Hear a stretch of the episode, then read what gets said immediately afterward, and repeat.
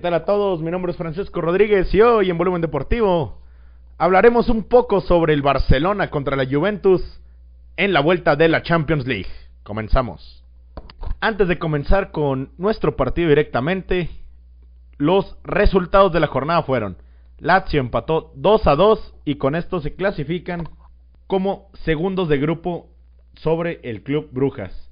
Borussia Dortmund ganó con remontada al Zenit de San Petersburgo, asegurando su primer lugar para la siguiente ronda. Juegos en el segundo horario. Barcelona 0-3 perdió contra la Juve en Camp Nou. Con esto, Juventus primera de grupo, Barcelona segundo. Chelsea en un partido que ya no importaba mucho, 1 a 1 ante el Krasnodar.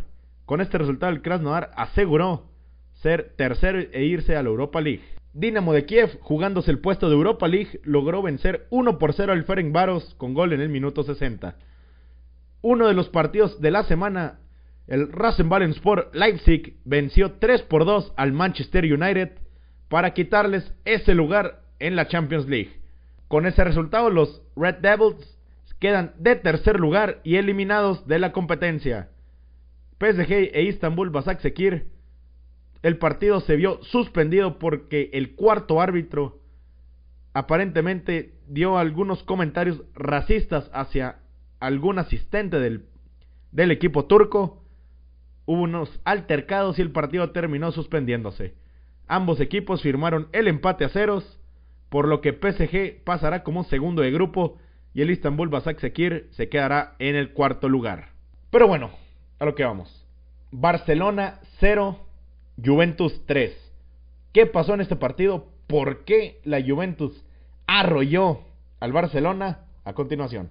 Eh, durante una conferencia de prensa durante la semana, Andrea Pirlo, director técnico de la Juventus, dijo que iban a este partido sin temor, que iban a buscar el resultado que necesitaban para ser primero de grupo y así salieron. Juventus salió con un parado 3-4-1-2 el parado de la Juventus fue el siguiente. Gianluigi Buffon con el número 77 en la portería. Debuta en este Champions League. Danilo, Bonucci y Matthijs de la línea de tres centrales abajo. Alexandro y Juan Cuadrado como carrileros, ocupando toda la banda. Y así fue como la jugaron. McKinney, el número 14 de los Estados Unidos, en el centro del campo, acompañando a Arthur. Un poco más adelantado, Aaron Ramsey, Cristiano Ronaldo y Álvaro Morata en la parte de arriba. Por el Barcelona vimos un 4-2-3-1, Ter Stegen, Serginho Dest, Lenglet, Araujo, Jordi Alba, línea de dos centrocampistas, Miralem Pjanic y Frenkie de Jong, Pedri pegado a la banda izquierda, Lionel Messi en el centro del campo, Trincao pegado a la banda derecha y Antoine Griezmann de referencia adelante. Y precisamente ahí viene el problema del Barcelona el día de hoy. No encontraron una referencia en ataque y fue imposible para ellos generar juego. El partido como, comenzó como prácticamente cualquier partido del Barça, ellos jugando muy horizontal, sin buscar mucho hacia adelante y sin encontrarlos, lógicamente. Y del lado de la Juventus vimos la presión alta, Alexandro y Juan Cuadrado presionando arriba, Matáis de y Danilo teniendo presencia arriba, McKinney con una presión muy importante sobre los defensas del Barcelona, Ramsey como creativo, Arthur era el que cubría las espaldas de McKinney y de Ramsey, y Cristiano Ronaldo y Álvaro Morata también presionando.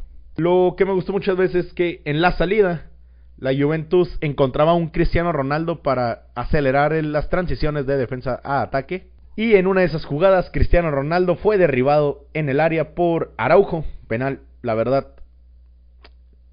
algo rigurista. Muchas veces no se pitan esas acciones, en esta ocasión la pitaron. Y Cristiano Ronaldo definiendo como él sabe hacerlo de penal. El segundo gol fue una muy buena acción. Cuadrado profundiza y encuentra a McKinney que remata de una manera increíble. 2 a 0. Y con este marcador uno se esperaría que cambiara un poco el partido, el Barcelona buscara más arriba y siguieron sin encontrarlo.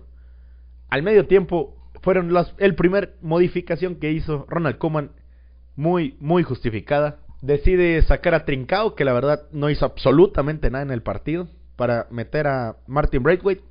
De nuevo, Griezmann no es una referencia en ataque, sabe jugar entre líneas, puede crear peligro, pero no es un 9. Por eso la entrada de Martin Braithwaite y estaba funcionando. El Barça estaba encontrándose un poco más cómodo en ataque hasta que en una jugada un poco descompuesta, Clemón Lenglet comete una mano muy, muy tonta. Tiene la mano a la altura de los hombros, suelta, penal claro. Cristiano Ronaldo de nuevo define de penal y ese fue el 3 a 0. Con este marcador, el Barça tenía que anotar dos goles, debido a que con los tres goles de visitante, la Juventus seguía siendo primero de grupo. Y los cambios que hizo Ronald Koeman después, Umtiti por Lenglet, Lenglet ya tenía amarilla y muy apenas no se fue expulsado. Alba tenía amarilla y se quedó Firpo. Y el trabajo de Firpo fue destacado, me gustó lo que hizo él. Pero la verdad, poco, poco efecto en el partido. Lo que me gustó de esta Juventus fue que presionaron arriba, transiciones muy rápidas, pero también hay que aclarar que se toparon con mucha suerte. Ese penal sobre Cristiano Ronaldo, repito, es penal, pero muchas veces no se pita. La jugada en el gol de McKinney fue espectacular. Fue una triangulación, McKinney cuadrado, McKinney. Y así de rápido fueron, fue el 2-0. Después, la mano muy tonta del Lenglet, 3 0. ¿Y qué le pasa al Barcelona? ¿Por qué cae 3 0 en la Champions League en casa? La primera respuesta fue que no tienen respuesta en ataque.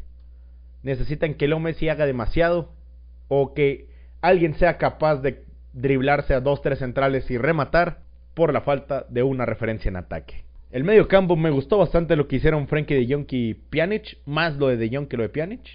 Pero sigue faltando ahí Sergio Busquets, falta alguien que pueda calmar el juego del rival, porque ni Pjanic ni De Jong tienen ese perfil defensivo. Ah, hablando un poco más de lo que pasó en ataque para el Barcelona, Serginho Dest profundizó bien por bandas, logró ganar las espaldas, pero no había con quién hacer conexión, no había una referencia en ataque de nueva cuenta. Todo terminaba en un centro sin rematador, buscando en el centro a Lionel Messi con marca de 2-3 jugadores, balones perdidos. Y probablemente este juego hubiera sido muy diferente si Lionel Messi hubiera estado fino. Tuvo 3-4 remates donde Buffon los logró atajar, pero no eran tiros de los que nos tiene acostumbrada la pulga. Y de esta manera el partido terminó 3 por 0 favoreciendo la Juve y terminando como primera de grupo. La otra nota del partido es que a mí me encantó el trabajo que hizo Ricky Push. Eh, entró de cambio, si no me recuerdo, por Pedri en el minuto 70 y desde entonces se convirtió en la referencia del Barça. Es el jugador con más ganas de llevar el balón hacia adelante.